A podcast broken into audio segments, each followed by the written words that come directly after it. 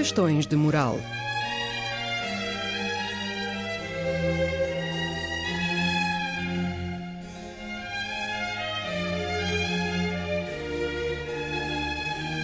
Escrito e apresentado por Joel Costa.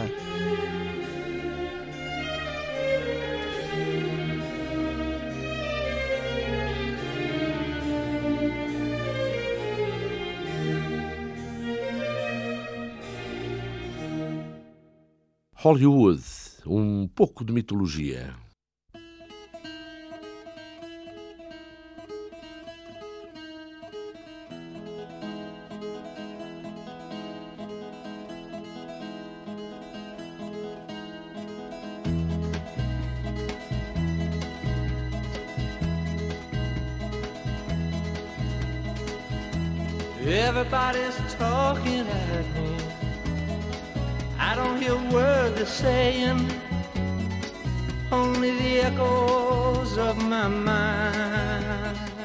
Nos anos 90, a diferença entre a verdadeira máfia e a máfia que se representava nos ecrãs era nenhuma. Faces, only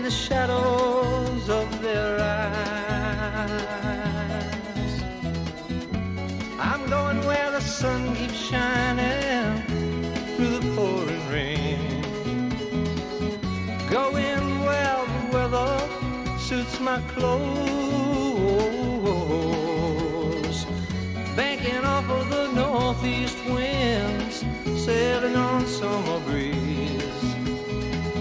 skipping over the ocean. Nos anos 20, a ligação entre a máfia de Chicago e Hollywood tornara-se efetiva a partir da visita a Los Angeles de Al Capone em 1927.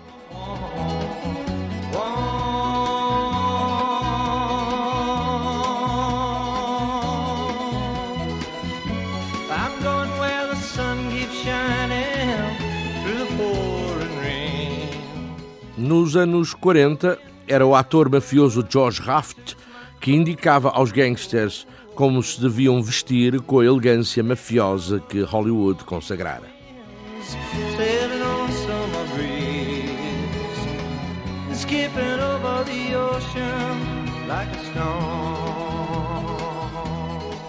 Nos anos 90 é que não havia diferença nenhuma em Hollywood entre os gangsters de verdade e os gangsters da ficção.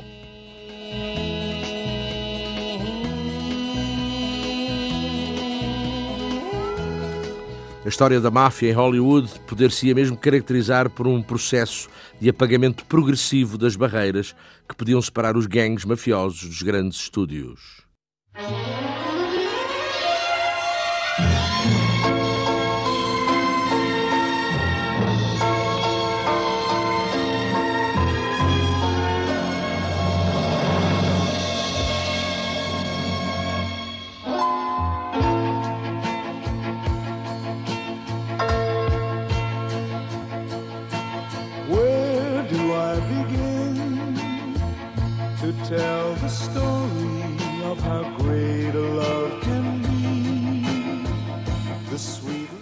Diz-se que foram os camponeses e artesãos sicilianos que criaram a máfia. Para quê? Para se unirem contra os grandes agrários que os ameaçavam. Semelhantemente, em Hollywood, foram os judeus a unir-se para desenvolver uma indústria que era mal vista pela elite puritana e protestante. À semelhança ainda da máfia, foram os proprietários judeus das primeiras companhias cinematográficas a criar, as- a criar leis próprias e duvidosamente democráticas no seu feudo, no qual dificilmente eram admitidos estranhos.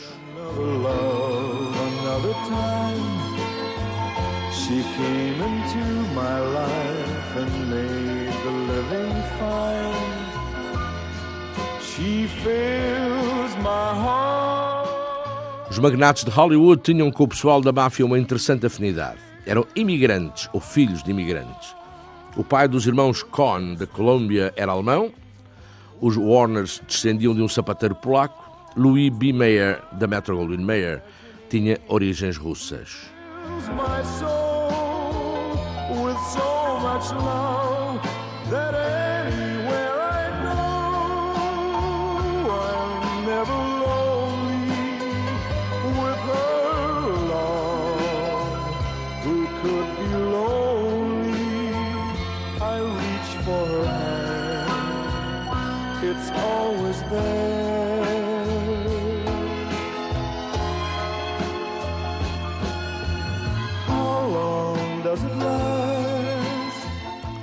E se Al Capone fabricava o seu álcool, o álcool que vendia, os de Nova York, com Lucky Luciano e Meyer Lansky à cabeça, fabricavam a cocaína com que mantinham o poder em Hollywood.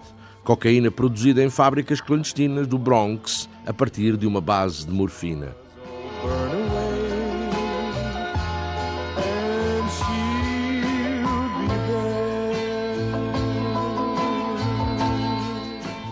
Capone não realizou o sonho eh, de Los Angeles e não conseguiu espremer o apetecido e fascinante fruto que era Hollywood, outros o fizeram ao longo dos anos, muitos anos, e com grande sucesso.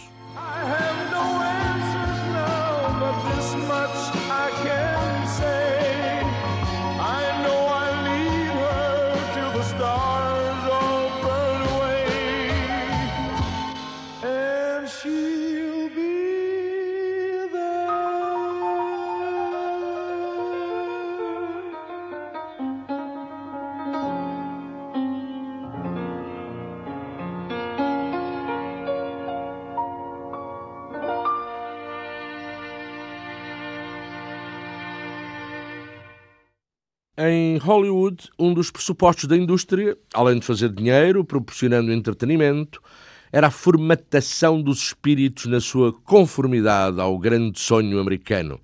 A livre iniciativa, o dinamismo empresarial, as ideias novas. A formatação, como já se disse, do pensamento. A orientação das tendências e da vontade do público sob todos os aspectos, desde a moda à política, da ética ao sexo, o ser e o parecer, os negócios, a vida toda, enfim. Ah, daqui a fascinação exercida pelo lugar. Daqui a mitologia que se ia edificando a partir da expressiva narração do- dos feitos dos deuses que se lhe sentavam no Olimpo, os artistas, os empresários, as marcas, Uni- Universal, 20th Century Fox, Metro Goldwyn Mayer, Columbia, Paramount, Warner, Vício e virtude tantas vezes confundidos ou deliberadamente confundidos no espírito ávido e na vida cinzenta do grande público. E tanto assim que desde os seus primórdios como meca do cinema, que o chamado Syndicate, quer dizer a máfia de Nova York, nada mais do que Lucky Luciano, Lucky, Lucky Luciano, Meyer Lansky ou Bugsy Siegel, alimentava a álcool e a cocaína a indústria divina toda a indústria do cinema, toda a arte, toda a comunicação, todo o pensamento. Isto era a mitologia de Hollywood. Mitologia, no entanto, secreta, ou a parte da mitologia do cinema não destinada, pelo menos diretamente, à divulgação.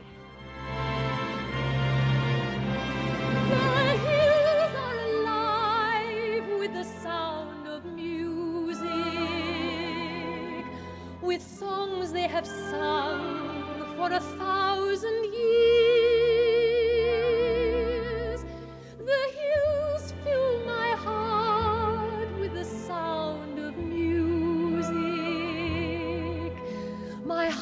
wants to sing every song it hears. My heart wants to beat like the wings of the birds that rise from the lake to the trees. My heart wants to sigh like a chime that flies from a church on a breeze. To laugh like a brook when it trips and falls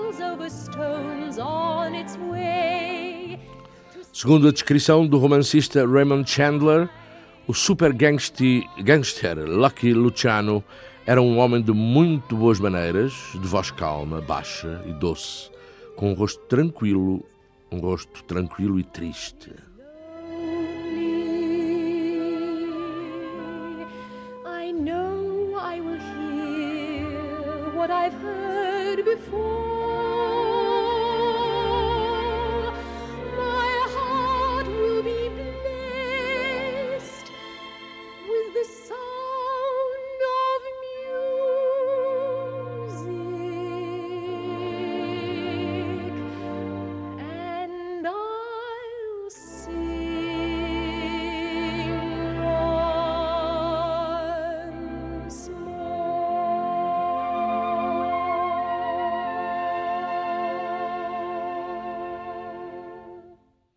Desde os primeiros tempos que o consumo de cocaína em Hollywood era corrente em todos os escalões da hierarquia da produção cinematográfica.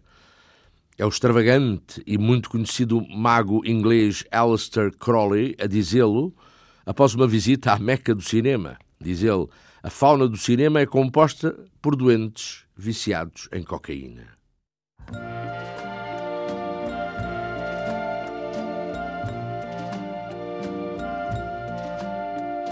Around the world, I've searched for you. I travel on when hope was gone to keep a rendezvous. I knew somewhere, sometime, somehow, you'd look at me and I would O Variety, espécie de bíblia do mundo do cinema, não fazia segredo das questões da coca e em 1932 davam uma ideia da situação da droga em Hollywood, dizendo, o consumo de droga é manifesto sobretudo nos meses de inverno e tem lugar destacado até nas mais sumptuosas recepções. Na semana passada, Little Lulu Leonora, de Cuckoo Comedy Co., organizou uma pequena soirée privada para os adeptos mais jovens. Venham ao interior da minha bola de neve, rezava o cartão de convite. A um canto do living room havia um mini drugstore onde Otto Everhard, entre aclamações, distribuía pacotinhos de cocaína, de morfina e de heroína, e onde os convidados recebiam agulhas hipodérmicas em pequenos estojos. Ficaram fulos de inveja todos os que não foram convidados.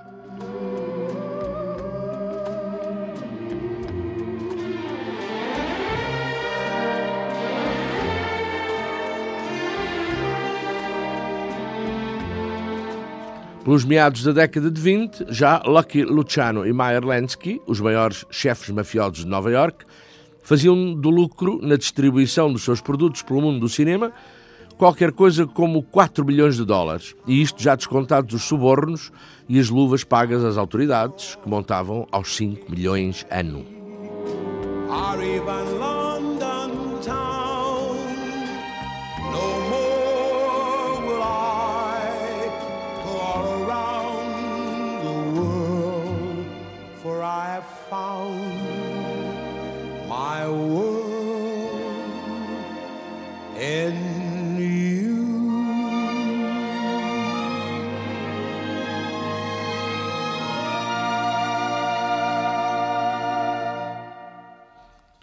Nos anos 20, a droga era uma espécie de moeda corrente em Hollywood, sendo a cocaína a preferida nos meios mais finos e mais à la mode. Muitos dos viciados traziam pendente de qualquer peça de vestuário pequenas colherinhas de prata para preparar o que era chamado de pó da felicidade.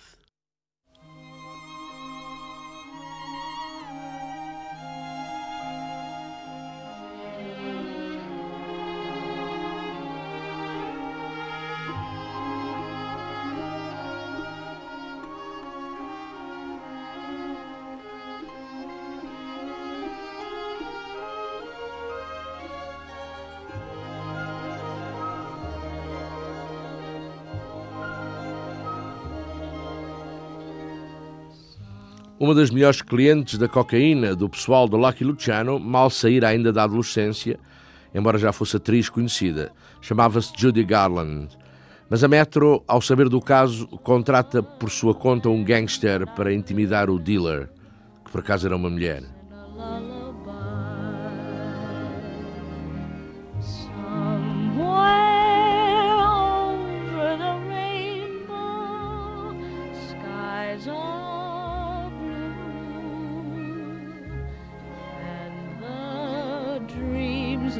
Dare to dream really do come true.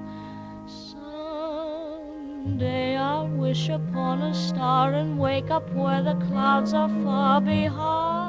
Uma volta de limusine, a chegada a uma falésia altíssima com uma vista linda para o Pacífico e uma simples ameaça se tu não deixas de, não deixas de vender droga àquela miúda, à Garland, já sabes o que te espera, filha baldeias daqui abaixo, que nem alma se te aproveita.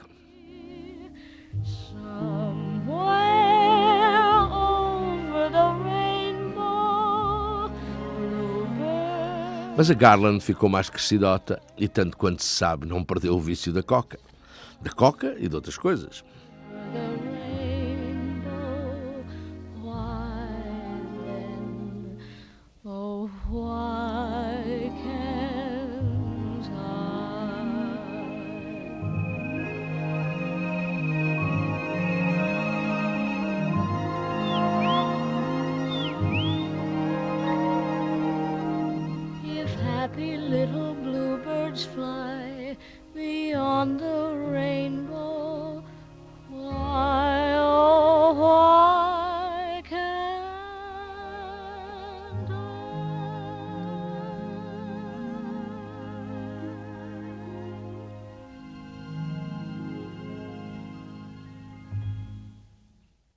As overdoses eram correntes.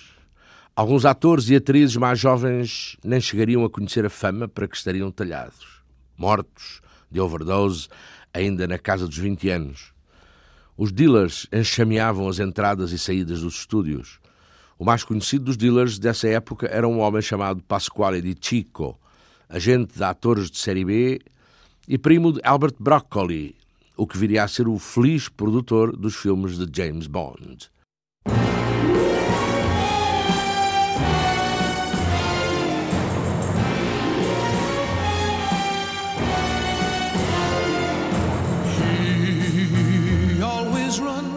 Claro que também foi o glamour ou glamour hollywoodesco que levou os vaidosos gangsters a deixarem-se seduzir pelos negócios do cinema. Aliás, nessa época, como já se viu, os próprios gangsters eram vedetas sociais, celebridades cuja vida era largamente acompanhada pela imprensa cor-de-rosa.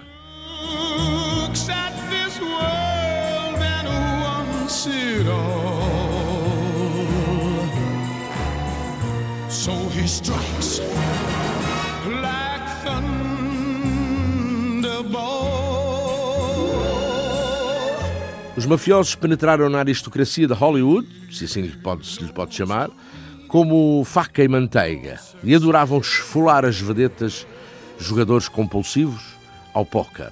Milton Berle, Cary Grant, Clark Gable, Gary Cooper e muitos outros. Não falando dos grandes patrões viciados no jogo, Jack Warner, Louis B. Mayer.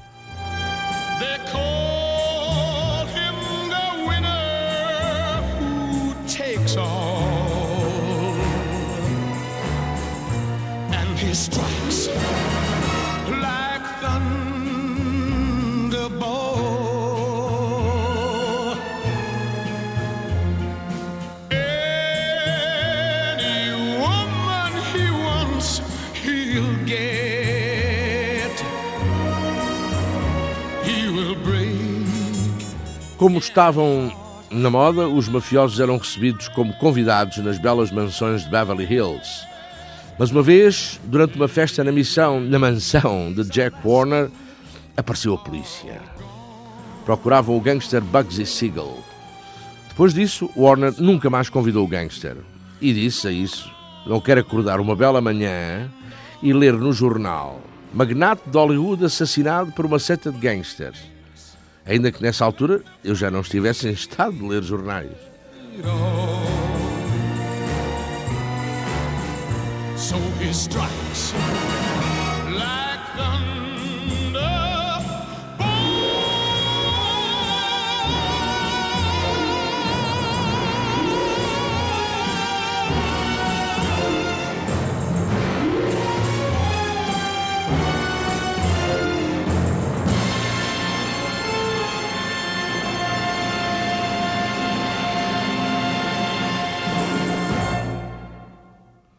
Para o assalto a Hollywood, os gangues organizados depressa compreenderam que o controle haveria de ser feito a partir da base até ao topo.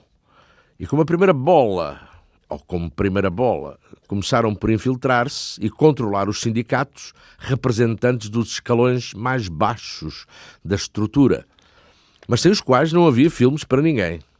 Sindicatos que eram os dos técnicos. Uma greve de técnicos vibraria golpes fatais à indústria, paralisaria toda a Hollywood.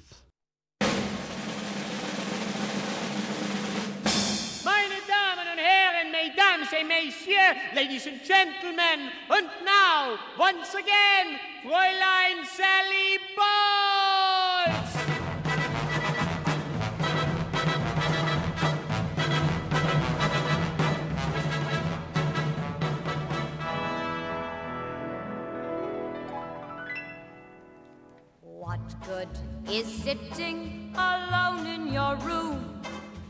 Claro que não era uma Hollywood paralítica que interessava à máfia. Bem pelo contrário. Mas essa eventualidade de um sindicato devidamente controlado por eles fazer parar a indústria era a sua força de negociação e de chantagem para chegarem mais acima, ao domínio total, se possível, de toda a indústria do cinema e ao máximo lucro arranjado através das torções.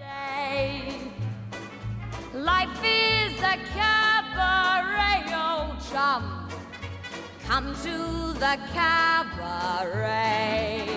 Come taste the wine. Come hear the band. Come blow your horn, start celebrating. Right this way, your table's waiting. No use permitting some prophet of doom to wipe every smile away.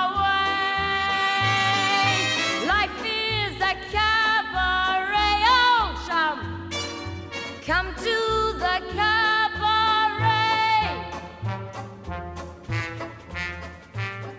I used to have a girlfriend known as Elsie, with whom I shared four sordid rooms in Chelsea. De caminho, também os gangsters se foram insinuando no topo da hierarquia e até porque no topo dos topos, com Louis B. Mayer ou Jack Warner, estavam os mafiosos como queriam. Os patrões do cinema eram duros e grosseiros e gananciosos e não faziam cerimónias em usar métodos mais próprios do gangsterismo para atingir os seus fins. Métodos esses que compreendiam ameaças e intimidação a quem não lhes ia ao jogo.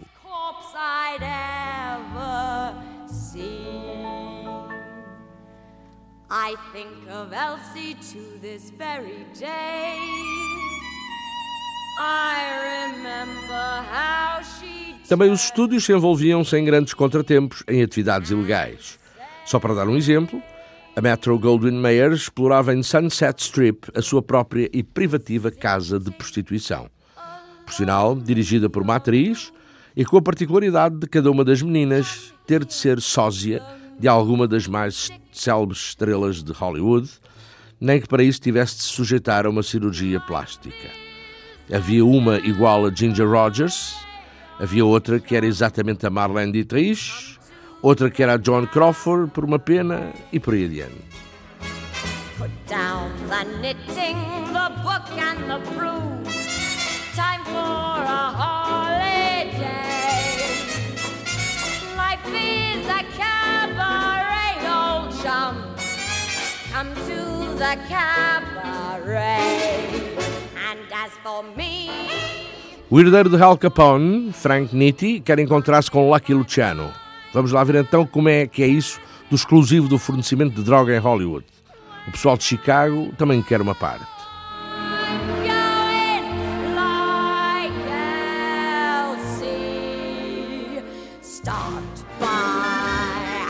Luciano exige que os de Chicago tirem da cabeça a ideia de ter algo que se pareça com o exclusivo no capítulo da droga.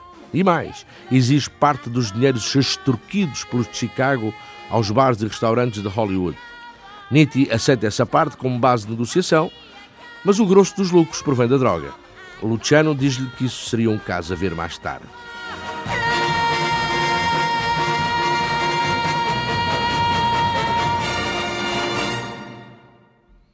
Apesar das reservas de Lucky Luciano, Frank Nitti, de Chicago, fez algumas incursões pelo tráfico de cocaína em Los Angeles e Hollywood.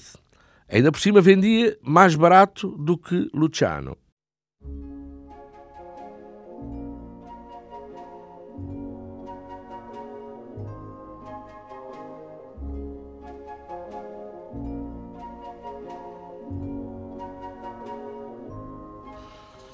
Houve violência entre gangues, Se por um lado os mafiosos de Nova York e de Chicago colaboravam para vigarizar o mundo do cinema, por outro, disputavam entre si, violentamente, o controle da venda da droga em Hollywood.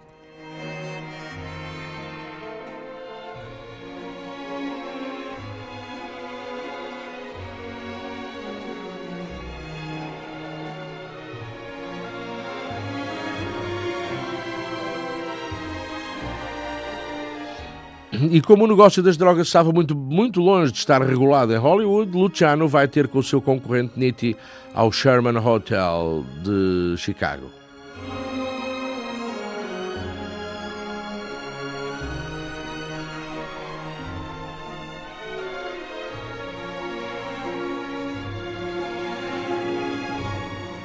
Luciano queria de Nitti três coisas. Ele devia-lhe dinheiro e tinha que o pagar de imediato.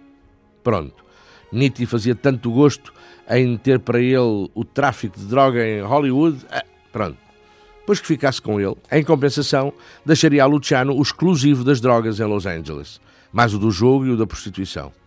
Em caso de Nitti não aceitar estes três quesitos, Luciano estava pronto para a guerra.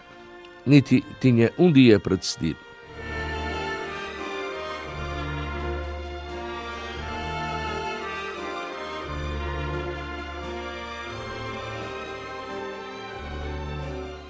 No dia seguinte, os dois almoçaram. Não correu bem.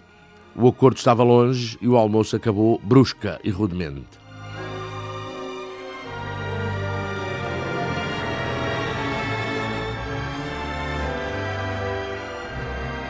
Nitti está a sair do restaurante quando um carro que vai a passar abre fogo sobre ele. Uma operação de drive-in shooting, inventada em Chicago nos anos 20. Contribuição inestimável de Alfonso Capone para a civilização ocidental. Mas Nitti escapa.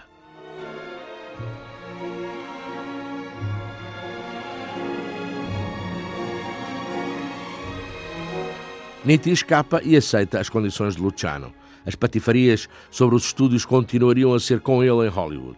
Em Los Angeles, Luciano ficava senhor da droga, do jogo e da prostituição.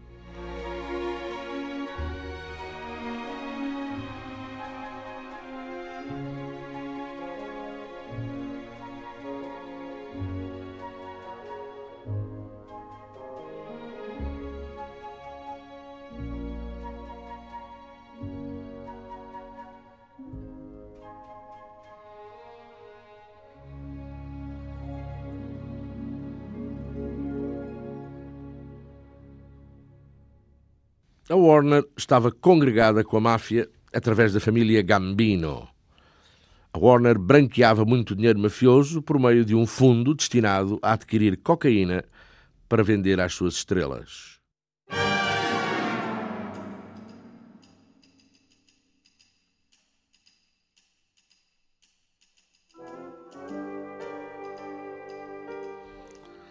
Um gangue amador, desalinhado da máfia, tolerada, infiltrou-se nos armazéns da Metro Goldwyn Mayer e roubou uma bobina pornográfica que a empresa queria a todo o custo fazer desaparecer.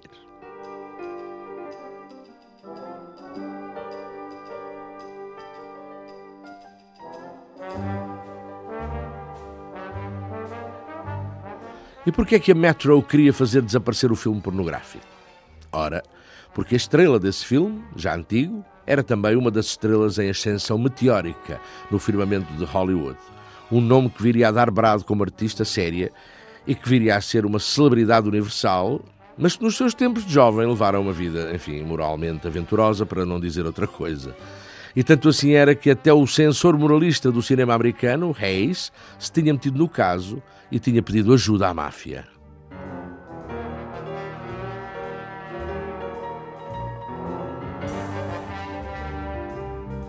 A protagonista do filme pornográfico roubado, naturalmente com fins de chantagem, o filme, era John Crawford.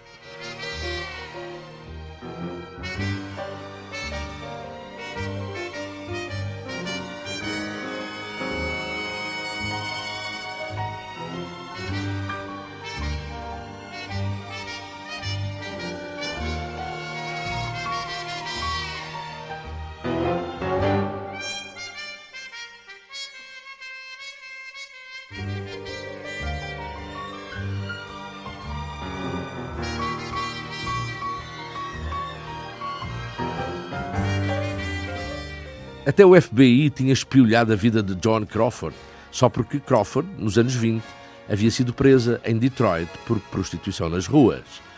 E entre outras prostituições mais comuns, John Crawford tinha feito esse filme pornográfico que correra com muito êxito pelo círculo fechado dos clubes masculinos.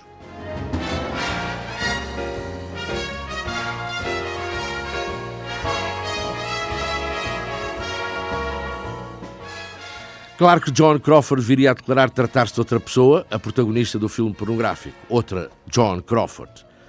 Ah, Bom, mas se era assim, então por que o afã dos estúdios em recuperar o negativo para limpar a folha de uma sua estrela ascendente?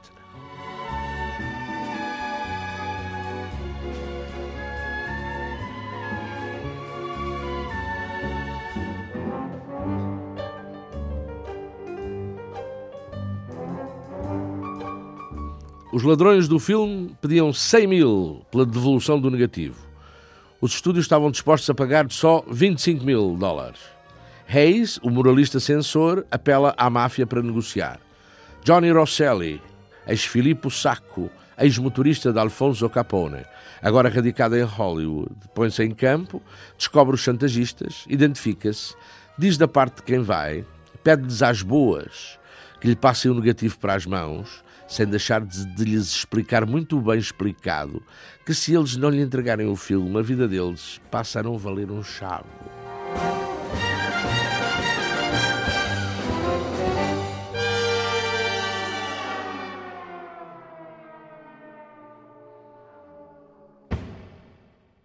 Os chantagistas largaram o negativo do filme dentro de um pacote numa daquelas autoestradas e quem ganhou com o esquema foi o mafioso Johnny Rosselli, que meteu ao bolso os 25 mil dólares que a Metro destinava aos chantagistas. At first I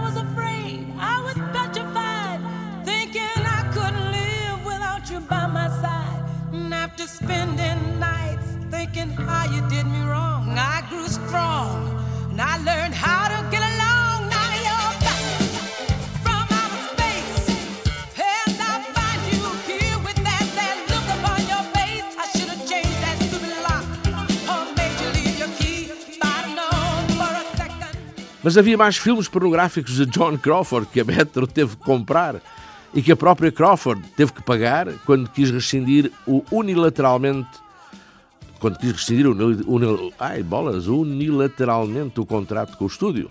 E está visto que o estúdio também lhe cobrou os 25 mil dólares que supostamente pagara aos chantagistas, mas que foram parar ao bolso do mafioso Johnny Rosselli.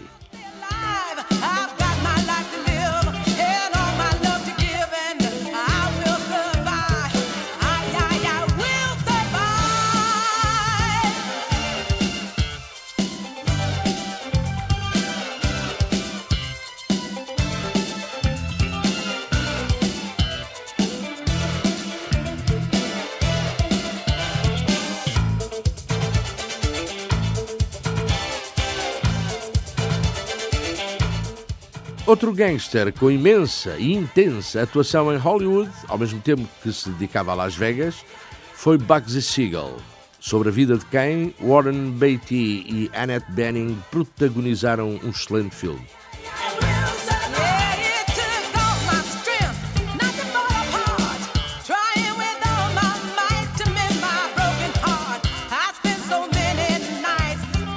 Aliás, Warren Beatty dizia desse famoso gangster que ele era uma estrela de cinema, na verdade. Uma estrela de cinema que não fazia filmes. A personagem de Bugsy Siegel, fala Warren Beatty, é uma espantosa metáfora de Hollywood. Foi um homem que se transformou de alto a baixo, que até perdeu o sotaque de Brooklyn, que começou a vestir-se bem, a sair com mulheres bonitas, chegando a ser alguém de frequência muito agradável, muito bem educado, que dissimulava genialmente a sua verdadeira natureza de escroque e de assassino.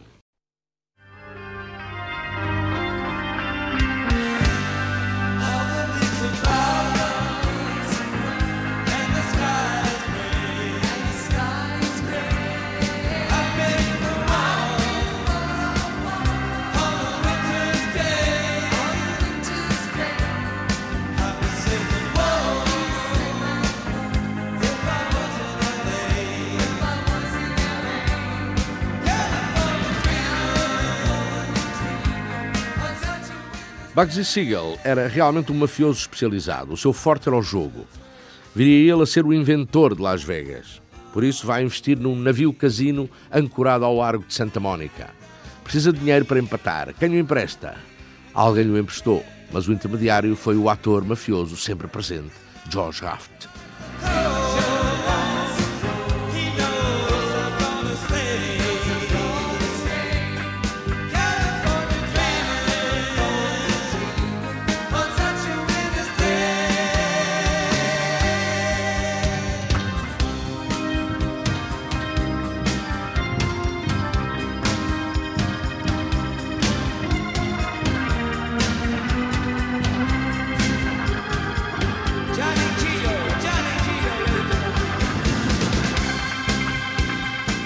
Começaria a ser moda as estrelas de cinema irem jogar alto a barcos ancorados ao largo, bem para lá das águas territoriais, fora da jurisdição das autoridades.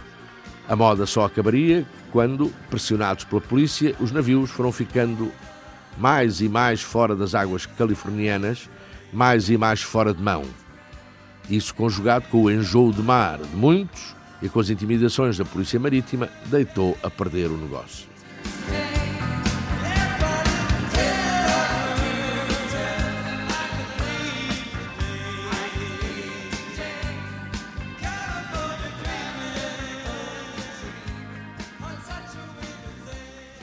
É de admirar que, no meio de tanta confusão de negócios e, e traficâncias, alguns gangsters tivessem entabulado relações íntimas com estrelas de cinema.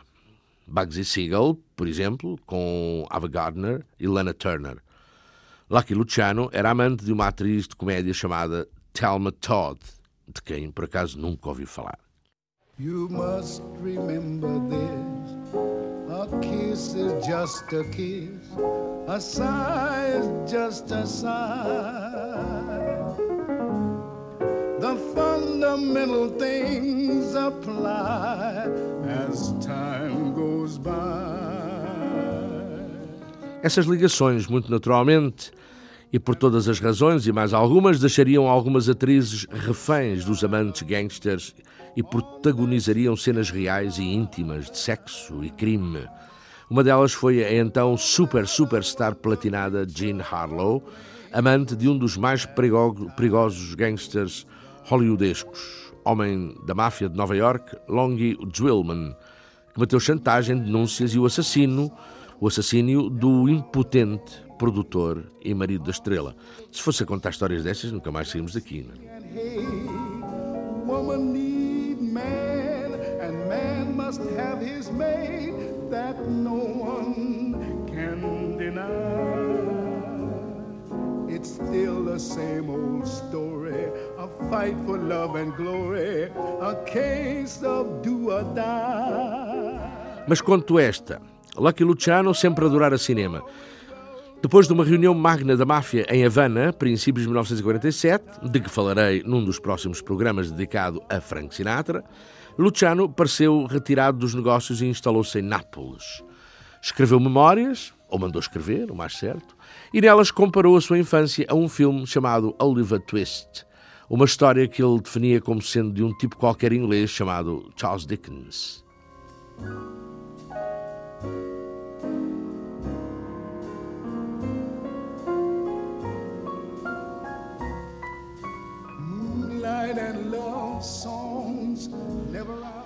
Luciano era, contudo, muito mais ambicioso relativamente às suas memórias. Queria poder alindar literariamente a sua vida, de forma a poder extrair dela um guião de cinema. Contactou um produtor italiano conhecido e perguntou-lhe se estaria interessado. Ele fornecia financiamento, ele, Luciano, fornecia financiamento e argumento. O italiano recusou e Luciano chega a assinar contrato com um produtor chamado Barnett Glassman, que lhe pagou 100 mil dólares mais 10% nos lucros.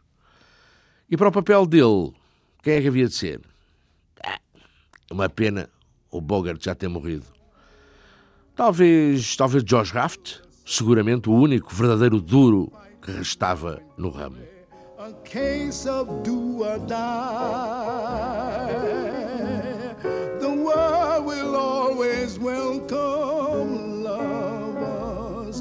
as time goes by.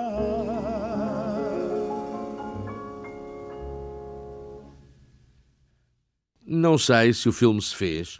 Eu vi um italiano nos anos 70 sobre Lucky Luciano com Gian Maria Volonté no papel do mafioso. Não sei se era o mesmo.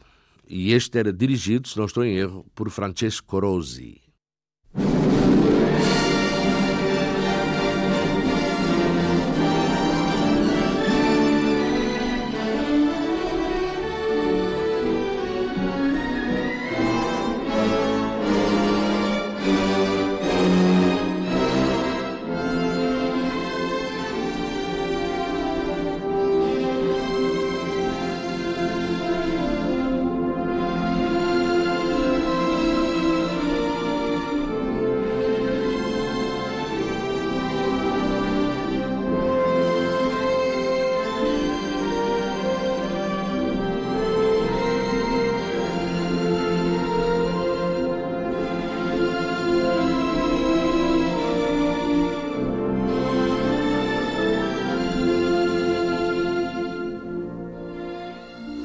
Bom tempo, ou pelo menos o melhor tempo para os gangsters estava a passar.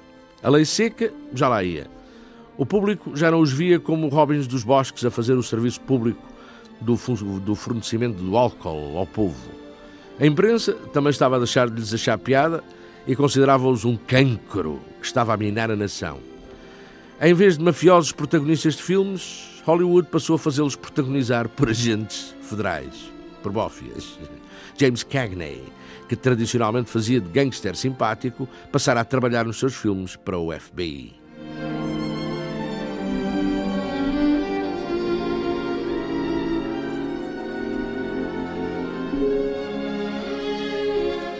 Por falar em James Cagney, ele esteve há algum tempo sob sentença de morte lavrada pela máfia.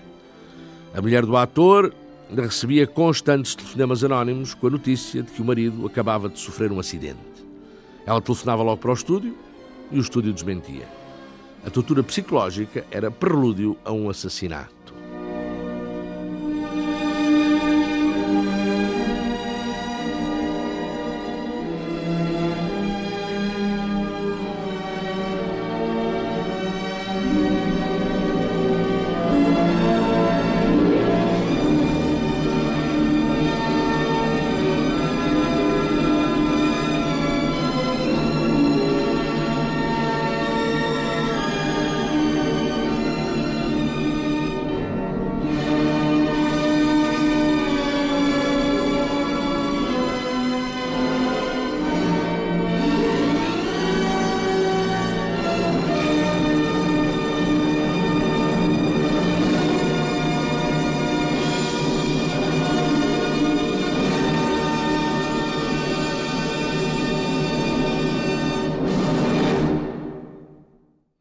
Mas George Raft, o famoso ator mafioso, sempre ele, era amigo de Cagney. E os mafiosos justificavam porque não tinham limpo o sarampo a James Cagney. Era só por ele ser amigo de George Raft. Esteve várias vezes para cair um projetor em cheio na cabeça de James Cagney. Esteve várias vezes para quinar. Não caiu porque George Raft também entrava nesse filme.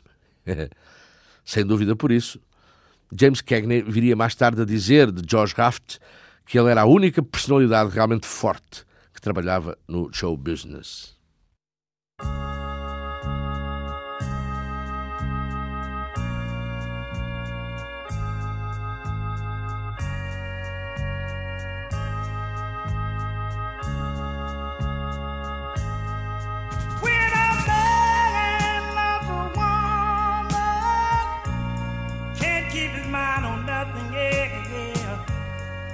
change the world for the good thing he's found. If she ain't bad, he can't see it. She can do no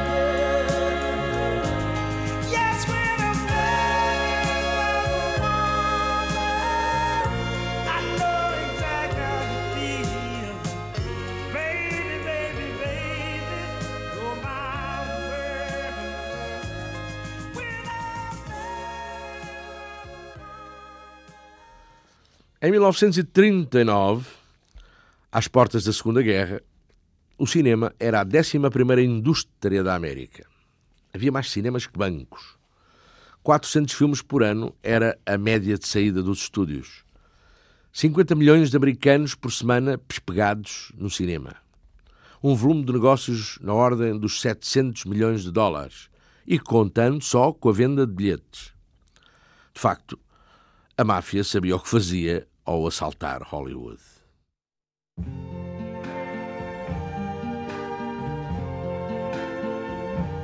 I see trees of green, red roses too. I see them bloom for me and you. And I think to myself, what a wonderful world.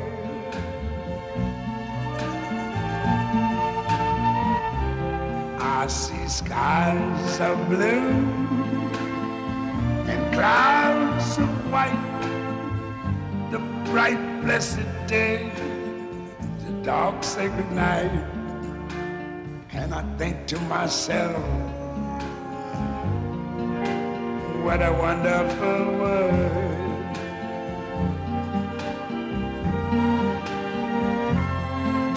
The colors of the rainbow, so pretty in the sky, are also on the faces of people going by. I see friends shaking hands, saying, How do you do? They're really saying, I love you. I hear babies cry.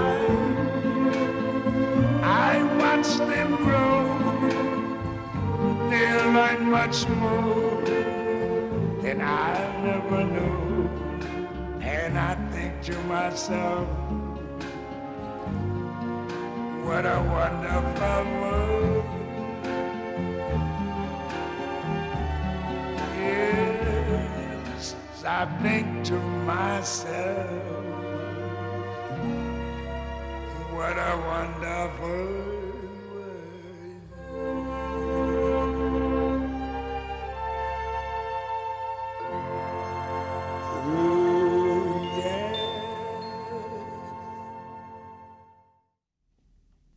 assim, Ana Almeida e Cristina do Carmo.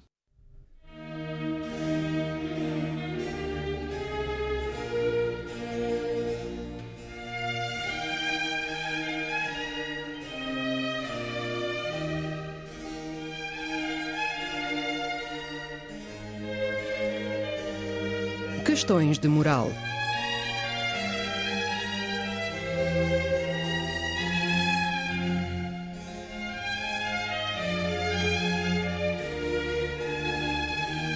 Escrito e apresentado por Joel Costa.